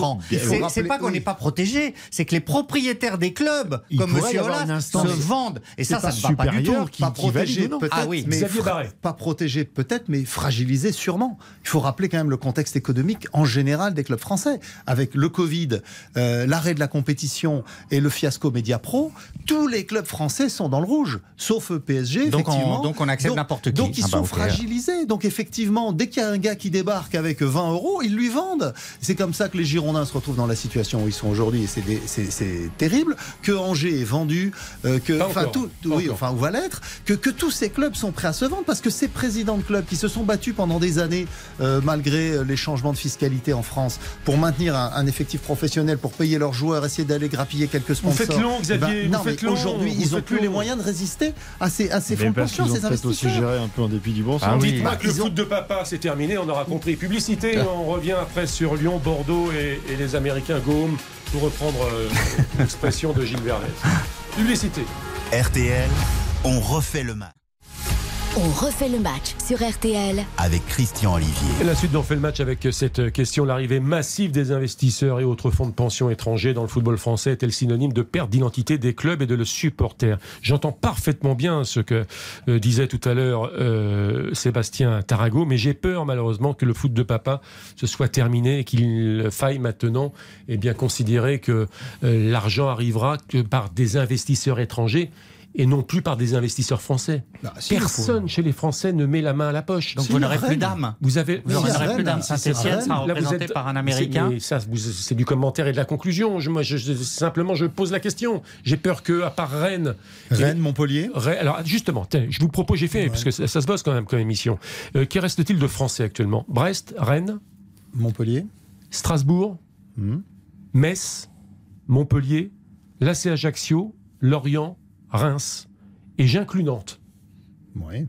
Bon, Bon. euh, pas si mal que ça quand euh, même. Lorient, Lorient, il est à, à Londres plus qu'à Lorient, le, le président, mais bon. Les Anglais, alors il y a trois pour euh, les Anglais. Il y a, euh, tiens, euh, cher euh, Sébastien, 63, Clermont, Puy-de-Dôme, ce sont des Suisses. Suisse. Oui. Euh, Luxembourg pour le Racing Club de Lens. Les Chinois au Cerf Sochaux. Voilà, je crois qu'on a fait à peu près le tour. hein. Après, il faut pas. Alors voilà, les Américains, les Américains, Marseille, Toulouse, pardon, Marseille, Toulouse, Bordeaux, Caen, Le Havre, le Red Star, bientôt Angers, Mhm. bientôt Saint-Etienne et bientôt Lyon. Après, Non, non, je disais après, il faut pas tous euh, les mettre sur le même plan. Évidemment, euh, il y a des gens qui travaillent euh, correctement. euh, et après, mais moi, je m'interroge après sur certaines euh, personnes qui viennent couler les clubs, enfin sur certains fonds, certains, certaines personnes qui s'associent, qui viennent couler les clubs. Pourquoi ils, pourquoi ils viennent? Leur, leur but, c'est pas de perdre de l'argent normalement, Christian. Mhm. Donc, non, donc- c'est à donc- horizon 5-10 ans de non, gagner de l'argent. j'espère, j'espère juste. On sait, on sait tous que le, le banditisme s'intéresse de plus en plus au football. On le sait tous. ah, là, non, vous êtes- non, là, je parle de personne. Non, non, non, non, mais- Je- j'espère simplement, j'espère simplement que le football ne va pas permettre euh, des opérations euh, Oui, de blanchiment, ouais. euh, etc., etc. Si, Hmm. si vous avez la naïveté de penser que les gens viennent pour, euh, pour, euh, pour perdre de l'argent, moi non. J'ai la naïveté de croire que les fonds de pension, ce ne sont pas effectivement Les fonds la de pension, panacée, c'est la solution. chose. Ah oui, non, mais euh, les Non, fonds mais de il faut pension, c'est des profits et très vite. Il faut Ouais. faire la différence. 5-6 c'est des ans. requins de C'est la finance. 5-6 ans. Ouais, cinq à les fonds de pension, ils, ils envisagent un Ouais. retour sur investissement au bout de 4-5-6 ans. Et ça. après, ils s'en vont. Faire C'est la ça. différence entre Et comme, euh, pourquoi le marché en France Parce français- que Philippe Sansfourche parlait des C'est moins cher. C'est plus facile de, de venir en France parce que le ticket d'entrée est moins cher et puis d'un point de vue législatif c'est plus simple aussi. Et puis parce que c'est un marché de 60 millions de personnes avec euh, la garantie, quasi garantie que quand tu vas ressortir de, de, de l'affaire dans 5 ou 6 ans, le marché sera le même, voire il sera en expansion. Donc en fait la valeur intrinsèque du bien, euh, de, de l'actif euh, sera à minima stabilisée, voire augmentée. Et en plus il y a la dimension vivier de, de joueurs puisque la France est identifiée comme un, un vrai vivier et donc la volonté, en tout cas l'espoir de se dire que le centre de formation va peut-être sortir les deux ou trois pépites qui sur l'espace de 5 ans vous permettent de faire le Avec jackpot. un autre danger, j'y reviendrai là-dessus, Gilles Verdez. et de faire comme avait fait le Qatar, mais à l'inverse. Le Qatar a investi en France, puis a acheté un club, le PSG. Les fonds de pension américains, là, ils arrivent avec des clubs et après, ils vont investir. Ils se donnent une, une vitrine, une notabilité, une notoriété aussi. Et après, ils vont acheter de l'immobilier comme le Qatar. Quand vous allez sur les Champs-Élysées, la moitié des Champs-Élysées, c'est le Qatar. Ben, les fonds de pension américains veulent faire ça aussi. C'est leur ticket d'entrée, le club. Pour eux, c'est pas cher. Ils arrivent et après, ils vont acheter la moitié de la ville. Mais vous savez, mais quand on vend une partie de la ligue professionnelle à un fonds, euh, c'est- c'est pareil. C'est-à-dire qu'eux, ils viennent pas faire du bénévolat. Et ils viennent pas. Mais euh, personne, Non, non, Sébastien, non, personne mais, ne vient ah, faire mais du, du bénévolat. Le football français, c'est fourvoyé dans cette histoire parce qu'ils voulaient de l'argent tout de suite, tout de suite, mais on va le payer plus tard. Il faut voyer, on va le payer être- plus tard. On va le payer plus tard. On va Bien sûr. plus tard. Ils vont le payer plus tard. Parce que le football français n'a plus Mais les moyens. évidemment. N'a plus les Mais ils- moyens. ils viennent Il y a eu pas- ils viennent pas tout de suite, on l'aurait payé tout de suite. Ils viennent pas juste, mais on trouve des solutions. Quand on a, quand on a des problèmes, on essaye de Ah, trouver des, avait des dépôts solutions. de bilan en bac. En. On essaye de, des dépôts pro- de bilan de en trouver bac. des solutions. Bah, on va voir ce qui, ce qui, Mais- de, de ce qu'on fait de cet argent. On va, on va voir. Question, Mais en attendant, moi, je vous donne rendez-vous dans 5-6 On ans. nous a promis que l'argent serait régulé, que Mais ce serait oui, surveillé, que ce mais serait bien pas- sûr. Christian, Bien vous sûr. préférez, vous préférez un requin qui arrive dans un club plutôt qu'un un- et qui va euh, massacrer le club, euh, euh, faire perdre son âme, etc. Le laisser exsangue dans 5 ans, plutôt qu'un dépôt de bilan maintenant qui fait que comme Strasbourg, vous repartez et vous reconstruisez. Moi, je préfère qu'on reconstruise en ayant assaini, hein, plutôt que de se livrer Vous au avez plus sans doute offrant, raison. Vous au avez sans diable. doute raison. J'aime pas me vendre au diable. hein. Mais vous avez sans doute raison. On va voir ce qui va se passer à Bordeaux. Et alors, on va y venir sur les ouais. Girondins de Bordeaux, mais le danger qui était évoqué également euh, à propos de la formation et du pillage euh, des joueurs, c'est aussi que les clubs de Ligue 1 servent de succursale pour des grands clubs européens. Oui, parce qu'on n'a Ah pas oui. encore parlé du fait que ces fonds, parfois, ont plusieurs clubs. Mmh. Encore une fois un, un- un scandale absolu. Après, attention, à titre individuel, moi je peux comprendre les gens. Les gens, euh, à Angers, on vend un club, à Saint-Etienne, on vend un club. Je peux les comprendre. Mais c'est le système qui pervertit tout. Parce qu'aujourd'hui, c'est vrai que tu es dans un club avec. euh, tu as un peu d'argent, mais t'es pas non plus milliardaire. euh, tu te dis, mais attends, mais moi je vais jamais m'en sortir. Parce que le système du foot mondial est, est affreux, pour, être- pour être clair. C'est terrible. C'est terrible. Alors, Regardez l'Atlas Ostende Nancy qui avait été vendu à Nancy. Euh, Nancy en est mort. Hein. Nancy en est mort de ça. C'est-à-dire qu'ils sont arrivés, on a deux clubs, on va faire des liens, on va se prêter des joueurs, mais c'est terrible. Nancy, il n'y a plus rien. Donc ces gens-là, euh, ils tuent le foot. ça fonctionne rarement ce genre de truc, même si ça existe. Ah ouais Les succursales, et par le exemple, Toulouse a quasiment le même propriétaire que le Milan, même s'il y a Ouais. des problèmes avec Ouais. les Américains en Italie. Ouais. Oui, bah, il y a trois, euh, Et- trois et qui fait partie du tilt, c'est même si on était dans un cas de figure et dans une configuration industrielle différente, c'était effectivement Nice, euh, dont le propriétaire est Ineos, Mmh. Et qui aurait voulu euh, aussi acheter euh, Chelsea. Mmh. Euh, Ouais, donc Nice, Chelsea. Est-ce que les, les, les- les- comment dire, les dirigeants niçois d'Ineos se seraient débarrassés de l'OGC Nice s'ils avaient acheté euh, Chelsea? Oui, mais ça, ça on, va, on, on compose maintenant dans le football européen avec depuis plusieurs années. Regardez euh, euh, aujourd'hui Red Bull. Red Bull, ils ont euh, déjà deux, deux clubs qui jouent la Ligue des Champions, Salzbourg et, et Leipzig. Euh, Chelsea a comme club filial le Vitesse Arnhem aux Pays-Bas depuis de nombreuses années, où ils se, dont ils se servent pour faire jouer le- leurs plus jeunes joueurs. Euh, à une époque, l'Ajax avait passé un accord avec l'Antwerp, je crois. Bon, ça n'a pas duré. Donc dans, dans euh, le PSG avec le Servette de Genève, vous vous souvenez peut-être, ça remonte un petit peu Mhm. maintenant. Donc c'est une constante. Parme, à l'époque de Parme, ils avaient créé carrément un réseau de clubs dans le monde entier pour justement échanger les joueurs, comme euh, euh, fait maintenant le City Football Group. Ça s'est mal terminé. Hein, Non, ça s'est ça s'est terminé parce que la Parmalat a fait faillite, Ouais. mais parce que le, le- le- le système football, avec notamment le Palmeiras au Brésil, ça fonctionnait très bien. Bon. Et là, ce que fait Manchester City avec l'argent d'Abu Dhabi, le City Football Group, avec New York, avec Gérone, avec euh, trois maintenant en France, avec Lomel, je crois en Belgique, il y a neuf ou dix clubs comme ça, eh bien, il n'y a pas de raison que ça s'arrête. On va poursuivre dans le même re- registre avec un effet loupe sur les Girondins de Bordeaux et sur l'Olympique euh, lyonnais. Je voudrais pas jouer le François Langlais euh, de RTL chaque matin qui chronique évidemment, mais peut-être que ça va se calmer un peu car l'argent devient un peu plus cher, que les taux remontent et que les Américains vont peut-être s'apercevoir que les profits sont peut-être pas aussi importants que cela. Euh, donc euh, un brin, bah, un brin d'optimisme peut souffler au-dessus de, de- On fait le match, sait-on jamais. Euh, Lyon, Lyon. Jean-Michel Aulas qui fête son 35e anniversaire de présidence, mais qui va donc vendre aux, Américains. Alors là, il y a deux Américains qui reviennent à hauteur du troisième. Hein, Monsieur euh, Foster Gillette doit surveiller sa droite et sa gauche, car visiblement, je ne sais pas si c'est pour une montée aux enchères, mais en tous les cas, à Lyon, il y a trois repreneurs potentiels. 35 ans de présidence, Jean-Michel Aulas qui va commencer tranquillement mais sûrement à lâcher la- l'affaire. Euh, Est-ce que c'est pour l'Olympique lyonnais de repartir à la reconquête des trophées perdus Qui a la réponse C'est difficile. En plus, déjà, on attend quand même de savoir vraiment concrètement euh, qui va arriver, euh, avec euh, combien d'argent. Pour l'instant, c'est quand même encore flou. On avance. De toute façon, Jean-Michel Aulas n'a pas le choix. Il doit trouver des investisseurs.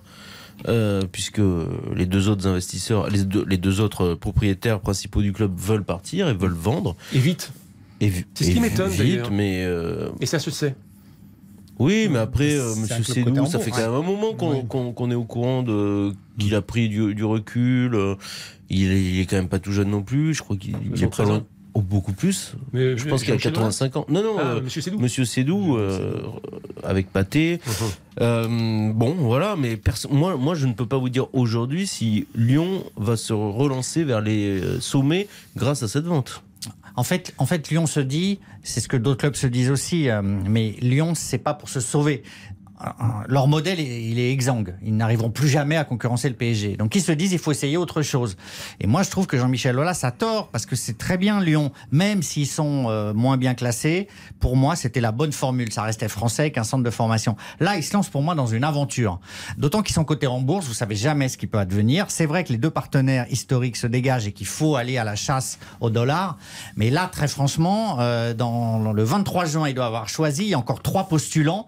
Moi, j'ai très peur que, ça, que tout ça soit fait à la va-vite et que Lyon se livre pieds et poings liés à des gens dont on s'apercevra que les dessins étaient noirs. En tout cas, 35 ans de présidence, c'est beau. Et ça va être mon instant promo. D'ailleurs, tiens, euh, je vais faire aussi la promo de Sébastien Tarago. Ça n'a rien à voir, mais j'y pense maintenant. Euh, Zidane, 50e anniversaire. Oui. Un doc à venir sur la chaîne L'équipe. Oui, jeudi prochain. pro- Jeudi prochain Ouais, absolument. Avec Zizou? Non. Mais Zidane, euh, vous le verrez dans le groupe L'équipe d'une manière ou d'une autre jeudi prochain. Oui, alors Zidane, euh, dans la version papier, a donné une interview. C'est ça que vous voulez dire Euh, Il a donné. Non, mais nous, notre. on- on- Pourquoi il on- ne parle pas davantage, Zizou Pour nous parler de foot, Zizou, Ouais. tu parles au- à l'équipe papier, Zizou, tu parles demain à, à TF1 et viens sur RTL pour parler football, pas pour parler de l'actualité du PG, on s'en fout, pour parler football. Ah oui. Pourquoi est-il si discret comme cela? C'est sa nature, hein. Bah oui, mais Il y a beaucoup de gens Il a qui 50 ans, Il y a il a beaucoup, 50 il y a beaucoup de gens qui parlent pour lui. Ah oui, mais Et justement. sa zone d'in- sa zone d'influence euh, en est euh, que euh, démultipliée. En tout cas, En tout cas, nous, doc, hein. oui, jeudi, Jeudi prochain, prochain. à 21h, nous on s'est intéressé à, à 1972-1998. Voilà, Ben, euh, il faut regarder. Il faut regarder. Et tout- il y aura aussi quand même un joli sujet du service des sports sur euh, euh, Zinedine Zidane, bien préparé par Philippe et Nicolas Georgerot sur le, les peut-être 50 signé au ans. PSG. Et les 50 ans. Philippe, Et les vas-y. 50 ans de Zizou.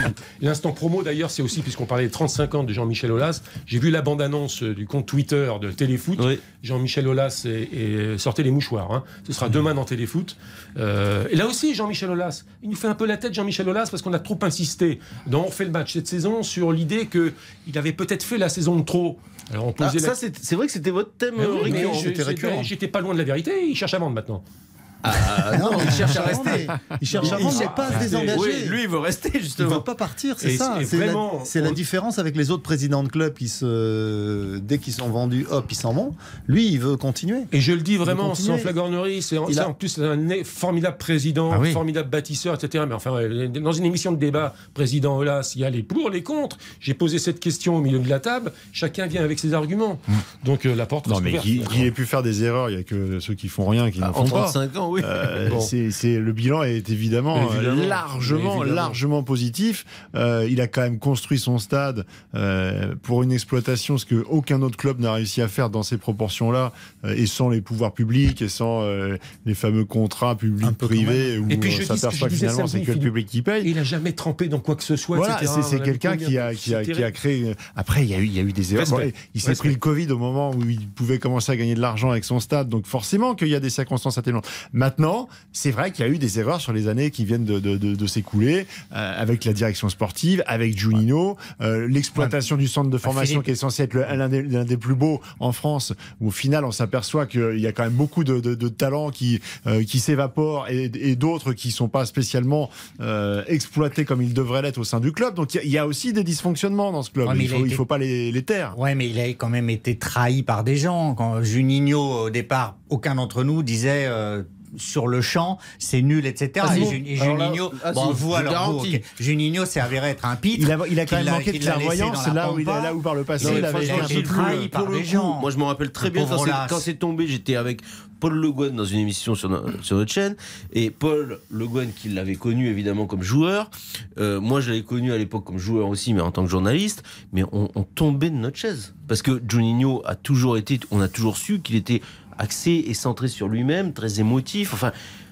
Bon, c'était quand même hallucinant. Bon, en tous les cas, euh, Et c'était, pardon, et c'était pour acheter entre guillemets euh, la paix La sociale paix avec les sociale, supporters. parce qu'il fallait. euh, c'était des mauvaises raisons. Remettre Zizou de la jeudi prochain sur la chaîne d'équipe et Jean-Michel Aulas sur Téléfoot euh, demain et sur RTL. Zizou également, sa vie, son œuvre. Euh, les Girondins de Bordeaux. les Girondins de Bordeaux. Ça peut faire long, sa vie, son œuvre. hein. c'est une spéciale. Les Girondins de Bordeaux, c'est le début de la fin. Catastrophe. Mais les Girondins de Bah, Bordeaux on la ne vont peut-être hein. jamais voir la Ligue 2 et descendre directement en Ouais. National euh, 3. 3. National 3, on parle de C'est-à-dire la National même 3, dépôt de bilan. qu'avait connu le Racing Club de. Strasbourg Pareil, il y a quelques années. Pareil, pareil. pareil. Grenoble aussi. Pareil. Parce Pareil. que il faut de l'argent. On parle de 40 millions d'argent frais. Il y a un bras de fer pour ceux qui suivent l'actualité des Bordelaises d'un peu plus loin pour expliquer aux auditeurs. Ce club, donc, sportivement rétrogradé en Ligue 2, il se trouve qu'il a une dette abyssale et que les deux euh, actionnaires américains eh bien, demandent à Gérard Lopez, le président des Girondins de Bordeaux, de mettre de l'argent frais, Mhm. car ces deux actionnaires ne souhaitent pas mettre euh, le moindre centime d'euro. Et il faut mettre au moins 40 millions d'euros pour passer euh, les fourches codines de la direction nationale et, de gestion. Et même pire, King, King Street et Fortress disent par exemple sur l'intérêt du transfert de Chouameni 8 millions et demi d'euros qui leur reviennent. Ça, c'est de l'argent qu'ils n'ont pas à investir. C'est de l'argent qu'ils vont toucher. On, on est dans l'illustration de ce que vous disiez tout à Voilà. l'heure d'ailleurs tous là. Voilà. C'est de Voilà. l'argent que les Américains veulent récupérer, mais ne On- veulent pas injecter dans le club. Voilà, on leur dit s'il vous plaît, laissez ces 8 millions et demi que peut-être vous n'escomptiez pas, après tout si Chouamini était que peut-être vous n'escomptiez pas, laissez-les à disposition du club. Non, pas du tout, ils les veulent pour eux parce qu'ils estiment oui. que déjà ils ont investi. Donc voilà, c'est ça les, les fonds de pension, c'est ça quand on se euh, lie euh, pieds et poings liés au diable, ben on est dépouillé. Non mais après, euh, là aussi, le football français a une responsabilité considérable en ayant accepté de donner ce club à Monsieur Lopez. Vous voyez partout comment ça se passe. Il s'est fait euh, expédier de Lille en 5 minutes. On lui a dit Monsieur, faut rendre les clés dans la, dans la seconde.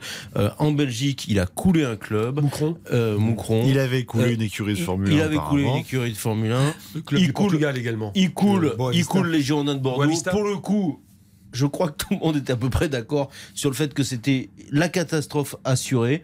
Euh, c'est c'est insensé, c'est insensé. Mais lui, je pense qu'il n'aura pas de problème et qu'il roulera pas euh, avec une voiture euh, en Et difficulté. 260 employés à Bordeaux. hein. 260 employés dont les emplois risquent de sauter. Le début de la fin, donc la question, il fallait la poser. Absolument. On tourne une page de publicité. Encore euh, un angle. Michel Platini. Le grand retour de Michel Platini. On a le sentiment quand même que les mouches ont changé d'âne. Et puis derrière la publicité, avec ce sujet-là, eh bien, euh, vous allez poser vos questions vous-même. Les questions d'actualité, vous Ah, savez. on pose des questions nous-mêmes, c'est Oui, bien ça. À, à l'Assemblée nationale, il y a des questions. Oui, Mais on n'est pas au courant. C'est génial. Mais, mais oui, les Ils questions. les Mais préparent, les députés, les questions. les- Non, les- ah non, non. Ah non, ah non, non, non, non, non, les députés préparent Non, non, non. questions. Ah non. Non, c'est votre sens de l'impro, Sébastien. On leur écrit. Eh oui, c'est le deuxième tour des législatives. Donc il va y avoir les questions d'actualité également dans On fait le match, puisqu'il y a un droit de réserve, une période de réserve. On n'a pas le droit d'influencer qui que ce soit. On, on vient avec nos propres questions à l'Assemblée, non pas nationale, mais de On fait le match. À tout de suite. RTL, on refait le match. RTL. Revivre ensemble. On refait le match. Christian Olivier sur RTL. 19h48, la suite et bientôt la fin. dont On refait le match, toujours euh, en studio avec Philippe Sanfour, chef de la rubrique foot de RTL. Sébastien Tarago, la chaîne L'équipe, et donc son sujet sur Zidane, jeudi prochain sur la chaîne L'équipe. Euh, L'ami Gilles Verdez, le procureur dont on refait le match. Et aux éditions Solar, Xavier Barret, qui nous prépare son guide de la Coupe du Monde de football. Euh, la suite du procès euh, Platini-Blatter. Alors, les enjeux sont à hauteur de 2 millions d'euros, versés à Michel Platini euh, par Zeb Blatter après plusieurs années, après l'échéance due. On connaît l'histoire presque par cœur. Euh, J'ai l'impression que les mousses sont en train de changer d'âne actuellement. Comme l'impression que la défense, euh, la première défense de Platini, car il y aura une, vraiment là une plaidoirie lundi prochain, est bien en place, que le jeu de la défense de Zeb Blatter est bien en place, que tous deux, vous allez voir, vont demander évidemment l'acquittement, et qu'on commence à, à cerner euh, des points quand même discutables de- d'entente entre euh, Gianni Infantino et ses amis suisses qui ont appartenu pendant très longtemps à la justice suisse. Je ne parlerai pas de délit d'initié, mais je sens quand même que tout ce qui se passe dans les écuries de la Fédération internationale de football ne sont pas extrêmement propres. Oui, Est-ce que c'est est -ce c'est votre impression? C'est mon impression. J'espère que vous avez tous lu les comptes rendus très précis. Oui, vous avez raison, mais excusez-moi Christian, c'est pas le même procès. Le procès d'Infantino viendra ultérieurement, mais là, quand même, le procureur a requis. Bah non, bah non, le procureur. Bah non, là vous avez là, vous- Euh, là- Infantino s'est servi d'une histoire qui va sans doute mériter l'acquittement. On ne peut pas préjuger de quoi Ah, que ce soit. alors là, là, là, excusez-moi, vous allez très loin. J'ai mis le Décision le conditionnel. 8 juillet. J'ai mis le non, vous avez conditionnel. dit sans doute. Non, vous avez dit qu'il Oui. va sans doute. C'est Bah, pas un conditionnel, peut-être, ça. Peut-être, peut-être. Excusez-moi. Qui devrait. Ah, qui si devrait. vous voulez. C'est qui votre souhait. susciter l'acquittement. C'est pas Oui. mon souhait. Ah, oui, c'est votre souhait, Non, ce sont des données objectives. Bah, euh, décision le 8 juillet. Un an et huit mois avec sursis. Mais oui, ça c'est le procureur, vous savez, vous savez de quoi vous parlez. C'est le procureur qui a, euh, je veux dire, un, un an et huit Oui, mois. Vous seriez procureur, vous auriez mis 10 ans. vous. Oui, alors si vous dites que le procureur Bah oui, suisse mais- déraisonne comme j'aurais pu déraisonner, peut-être. Mais lui, il s'est basé sur des faits. Il n'y a jamais une preuve de trace écrite de ce contrat. Personne n'a prouvé que ce contrat devait respecter des bases écrites. Il y a une oralité de Il a- ce il contrat. une oralité comme ça se fait dans les contrats suisses et comme ça peut se faire également en France. J'entends que Contrat vous- sur lequel il a payé des impôts. J'entends que vous sur lequel il a payé défendiez des impôts. corps et âme. Et euh, Fantino s'est jeté dessus. Mais quel est, ce- quel est cet argument de dire j'ai payé des impôts C'est-à-dire qu'en gros, euh, vous allez euh, faire un travail fictif pour une entreprise quelle qu'elle soit, qui va être payée euh, 1 million ou 10 Ah, millions d'euros, et le fait que vous payez des impôts dessus, Ah, ça, rend le, travail non fictif. Sanfourche, lui, fait des travaux fictifs et C'est fait des impôts formidable. dessus. Vous C'est formidable, vous. Bah, payez des impôts sur les travaux fictifs. RTL, on peut, Non, on mais- peut Vous, quand même attendez, discuter. attendez, vous, vous de faites la démonstration Mais- vous payez des impôts sur, les, sur un travail fictif. Vous êtes en train de tout mélanger. Mais je ne C'est-à-dire mélange que, pas. Je, non, non. que les méthodes, que les méthodes de Gianni Infantino euh, soient douteuses et, Et de qu'il la FIFA servi de ça pour et qu'il se soit d'ailleurs, de euh, servi Oui. de, de- de membres de la justice euh, suisse pour avoir des informations en, en sous-main et pouvoir attaquer euh, et utiliser ces informations pour pouvoir scandaleux. attaquer monsieur. Peut-être que c'est scandaleux, c'est pas très moral, pas mais, mais ça n'enlève rien sur le fond de l'affaire. Ah ouais. Le fond de l'affaire, c'est qu'il y a un contrat moral qui a été passé entre deux hommes qui ont brassé euh, un million d'euros comme ça sur un De- travail de- qui n'est pas 1,8 million d'euros. effectif. Suisse. Point. Soyez précis, vous voyez, vous, vous me donnez des leçons là. Je veux dire, 1,8 million, c'est pas 1,8 million, c'est 1,8 million francs suisses. C'est 2 Deux millions d'euros. Et c'est pas 1 million, c'est 1,8 million. Mais d'accord. Vous suivez le dossier. Mais on, on le suit le dossier. En tout cas, c'est beaucoup trop par rapport à ce qui devait être fait et, et qui était globalement un écran de fumée. Vous verrez. Mais, Voilà. mais- mais Enfin, Philippe a raison, on parle d'un paiement injustifié. Le procès, c'est là-dessus. Et vous, vous êtes en train de Il nous est- dire que tout était Et justifié, qui que dit tout qu'il va... était injustifié Mais c'est Bah, la base de justice. l'accusation. Eh ben, vous- on attendra le verdict le 8 juillet. Ne préjugez de rien. Et vous non plus alors Vous dites qu'il va sans doute être. euh, J'ai dit, j'ai le- l'impression relaxé. que les mouches sont en train de Ah bah, changer Mais d'avis. à bien. quoi vous sentez ça Si vous connaissez la justice mieux que nous, Enfin, Il y a match 20 le mois 8 de prison qui ont été de requis. Il y a 20 mois de prison requis et les mouches ont changé Mais- d'homme. Sébastien Tarago, sur le sujet? Non, mais je ne maîtrise pas comme vous euh, les arcanes de la justice suisse, donc euh, je préfère ne pas m'avancer sur le résultat euh, de ce procès. Mais il y a forcément quand même quelques interrogations autour de, autour de ce contrat quand même. Non, non? Oui, si, Non. enfin, on peut- mais, le, mais doute est c'est- permis. On peut s'interroger. Il faut, bien sûr. Ah mais- bah oui, évidemment. Et personne n'a dit le contraire. Après, cette histoire de contrat oral, c'est insensé parce que on est on est deux, on passe un contrat oral où on décide dix ans plus tard euh, que bon, écoute, ça nous arrange quand même. On va dire qu'on a passé un contrat oral parce qu'il se trouve que Ah, dans le mais droit là, suisse ça passe. Là, vous Mais, interprétez. oui, mais comment vérifier? Il y a Bah, des choses. Il y a, on il y a ne des- l'interprète C'est pas, ce si on que- Mais non, mais là, il y a des c'est- choses c'est totalement de la défense de Michel. Platini et de Seb Blatter d'ailleurs. C'est Mmh. que Si dans il n'y a 10 ans, aucun euh, Philippe et de l'accusation non on est dans un euh, monde sur, de plus en plus réglementé, où les législa- euh, la législation est partout. Le, le- le- le moindre changement de, de virgule euh, fait, euh, conduit à des avenants, à des avocats. Et là, on- ce sont des méthodes du passé, avec des hommes du passé qui vont être... euh, Tout à l'heure, vous nous avez fait la démonstration qu'il n'y avait rien du tout Ça avec le. Qatar, avec le PSG, etc. Et maintenant, bon, très bien. Mais- moi, ce qui me gêne, c'est que le, le problème, c'est que Les- le c'est- des contrats à géométrie variable. vous mélangez les courgettes et les bananes. ouais, mais c'est des contrats à géométrie variable. Ah, c'est une salade. je peux vous poser une question, chef Euh, Si elle n'est pas euh, Désagréable. Bah, Absolument pas. Hmm. Vous aimeriez que Michel Platini soit relaxé ben, évidemment. Ah, oui, d'accord. mais pourquoi Je vous le dis, je Ah, vous mais, le dis. mais non, Mais mais si jamais il a fauté. euh, Et j'aimerais surtout qu'il revienne jouer un grand rôle euh, D'accord. dans le football français. Mais si jamais il a fauté, je- c'est un peu- Christian, Mais il n'y a aucun problème, c'est juste. euh, Ah, voilà. Si, la, si la, la justice tranche, euh, je m'inclinerai. Mais la justice se trompe parfois. Et- oui, c'est un autre débat. En tout La cas, vérité, c'est que personne ne peut savoir quelle est la vérité. Dans verdict le 8 juillet. Ils étaient deux. Nous sommes à moins de 4 minutes de la fin de cette avant-dernière émission. Il n'y a pas de tir au but. Je vais vous donner le classement. Alors, pour les auditeurs qui découvriraient l'idée qu'on a lancée ensemble, d'un commun accord, euh, en milieu d'année, c'était des questions Comme un d'actualité. vous-même. Des questions d'actualité avec euh, donc le coup de sifflet, il fallait répondre le plus vite possible. Je vous donne le classement. Le classement est le suivant. Ah. C'est celui qui a on dénigré le On jeu de bout quoi en bout qui remporte. Sébastien Tarago, 16 points. Mais on gagne quoi Bah, attends, on avait, alors je vous ferai écouter la bande. C'était un. Ouais, un- je sais- je sais- si, je sais ce que c'est, moi. C'était quoi C'est il paye un coup. Ah, ça. C'est pour ça que j'ai laissé gagner dans les dernières encablures. Allez, on, on termine euh, dans la joie et la bonne humeur. Euh, euh, 16 points pour Sébastien Tarago qui remporte donc. Mais après, j'ai fait un coefficient comme l'UEFA. Ah ouais, c'est la méthode Jean-Michel Aulas, en fait, c'est Ah ouais, ça. En fonction des Ouais. présences. 16 Ça, points. c'est vrai que c'est Oui, juste. ben oui. moi. 16 points pour Sébastien Tarago. Deuxième, Gilles Verdez. 15 points. Troisième, Philippe Sansfourche. 14 points à égalité avec Dominique Sévrac. Ensuite arrive Stéphane Powels. 12 points. Cindy Colmenares. 8 points. Florian Gazan. 6 points. Baptiste Després. David Aïlo. 4 points. François Manardo. Ah, peu, ouais. 3 points. Exa- et, Xavier Barret, deux euh, points. Non, non, non. euh, et Xavier Barré, 1 point. Non, j'en ai deux. Vous m'en avez oublié un. Bon, de toute façon, Et on te le donne. indice UEFA, ça, ça rejoint à peu près. Ah oui, indice donc, UEFA. ah oui, donc c'est plus pareil. Ah oui, Ah. premier, j'ai fait les trois premiers. Xavier Barré. Non, Sébastien Tarago, indice 1,33 de performance. Pas mal. Euh, deuxième, Dominique Sévrac, 1,27 indice de performance. Et troisième, Gilles Verdez, un touron de performance. Eh bien. Un but par match. Ouais, Alors- donc la grande déception, c'est Philippe Sansfourche en fait. 0,73. Oh non. Il est tout le temps là, mais, Mais oui. voilà. Scandale. Et, déception. et Xavier Barret, alors là, pour- Moi, je suis on pas là souvent. est. C'est un scandale. 0,14. Zéro- Donc C'est pas terrible non plus. Non, ça reste, ça reste Euh, médiocre. Donc il perd un coup euh, en début de saison prochaine. Il a gagné le droit de payer un coup. ouais. Et donc, Ça je- t'apprendra. Si on revient, ça contrairement aux apparences, ce n'est pas la dernière, c'est l'avant-dernière dont on fait le Ah. match, la dernière, mais sans On les tirs au but, Philippe on l'an Vous savez pas les gérer, les tirs au but, c'est bien fait pour vous. Donc, Ah euh, bah non, parce que je crois- personne je pense n'a pas qu'ils sont malheureux. T'as bien fait venir en tout cas ce soir. Bon, Ce règlement est inédit. moi aussi, ouais. les questions d'actualité en deux minutes.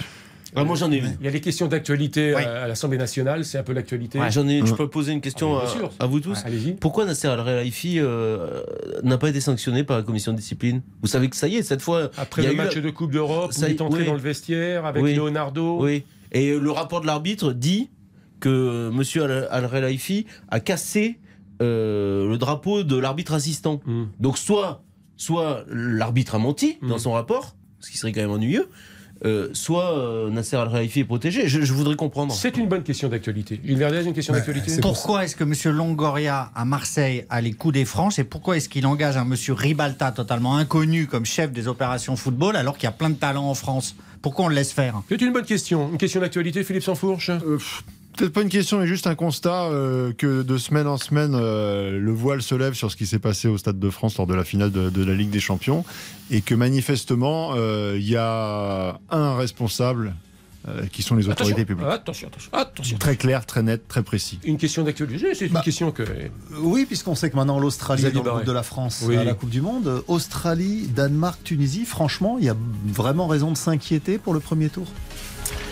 France-Australie, ce sera le premier match de l'équipe de France, effectivement. Vous avez été excellent, l'esprit de synthèse, et, et vous êtes formidable. Vous êtes formidable, vous êtes les meilleurs. Euh, je n'oublie pas les autres chroniqueurs et chroniqueuses également dont on fait le match. Dernière euh, émission, on fait le match, 18h30, Bah oui, 20h. en Philippe fanfare. Hein. Je En fanfare, vous sans tir au écouterai. but. Je vous écouterai. Ça ne- ça n'en sera que, plus lisible. Absolument. Merci à vous tous, en tous les cas. Euh, au mois d'août, au mois d'août, c'est pas très sympathique, franchement. Parce que vous l'avez été- parce que vous l'avez été pendant une heure et demie. On réglera les comptes. Qui aime bien, châtie bien. Euh, que voulais-je dire? On fait le match au mois d'août, présenté par Christophe Paco. Super. Et j'espère vous revoir à la rentrée de septembre. Très bonne soirée à l'écoute. Bah, on espère aussi. Bah, j'espère, vous savez, on sait jamais, hein, on l'a dit. Très bonne nuit un à l'écoute de. RTL. Euh, je salue Thibaut à la réalisation et après 20h, RTL Rugby avec toute l'équipe d'Eric Silvestro. Ciao, ciao. RTL, on refait le match. Dans 3 minutes, RTL Rugby avec la seconde demi-finale du top 14, notamment, mais pas seulement, quelques infos foot également. Il est 20h. Une journée historiquement chaude en France. La canicule a causé aujourd'hui des pointes de température jamais atteintes en cette saison auparavant. Une vague de chaleur directement liée au réchauffement climatique et les conséquences se sont vues notamment à Biarritz avec un pic à 42,9 degrés cet après-midi. C'est bien simple, il n'avait jamais fait aussi chaud dans la ville, tout mois confondu. Un record absolu donc, mais aussi des records mensuels ont été battus, Claire Delorme, dans plusieurs parties de la France. Dans le sud-ouest, évidemment, ça c'est sans surprise, un des départements en vigilance rouge. Donc il s'agit de Bordeaux, euh, qui a battu son record avec 40,5 degrés cet après-midi, ou encore Dax avec 40,2 degrés. Également, donc, euh, de nombreux records plus au nord, comme c'est le cas à Poitiers, avec 38,9 degrés, ou encore Nantes à 38,6 degrés.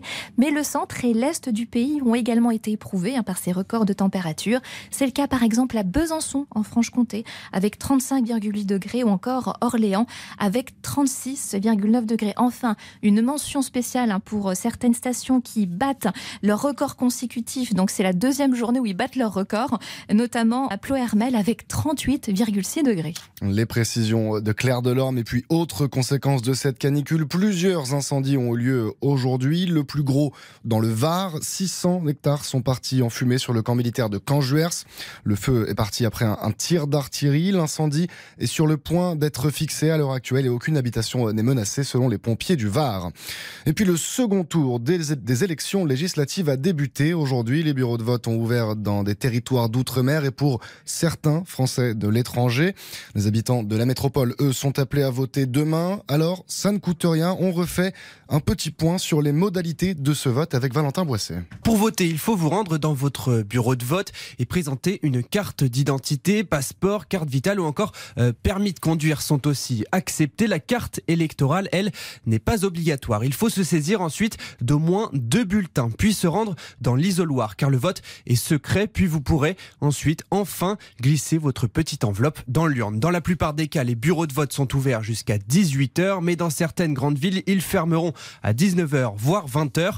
Cinq députés sont déjà élus, ce qui signifie que nous ne voterons demain que dans 572 circonscriptions avec un duel qui revient encore et encore dans 270 d'entre elles entre euh, des des candidats de la majorité sortante et des candidats de l'Union de la gauche. Enfin, il y a trois cas très spécifiques où la NUP se retrouve seule au second tour car leurs concurrents se sont désistés. Résultat, ils auront demain 100% des voix, mais les électeurs sont tout de même appelés à se déplacer. Valentin Boisset pour RTL et pour découvrir et analyser les résultats de ce second tour, rendez-vous demain à 18h sur RTL, édition spéciale jusqu'à 22h30.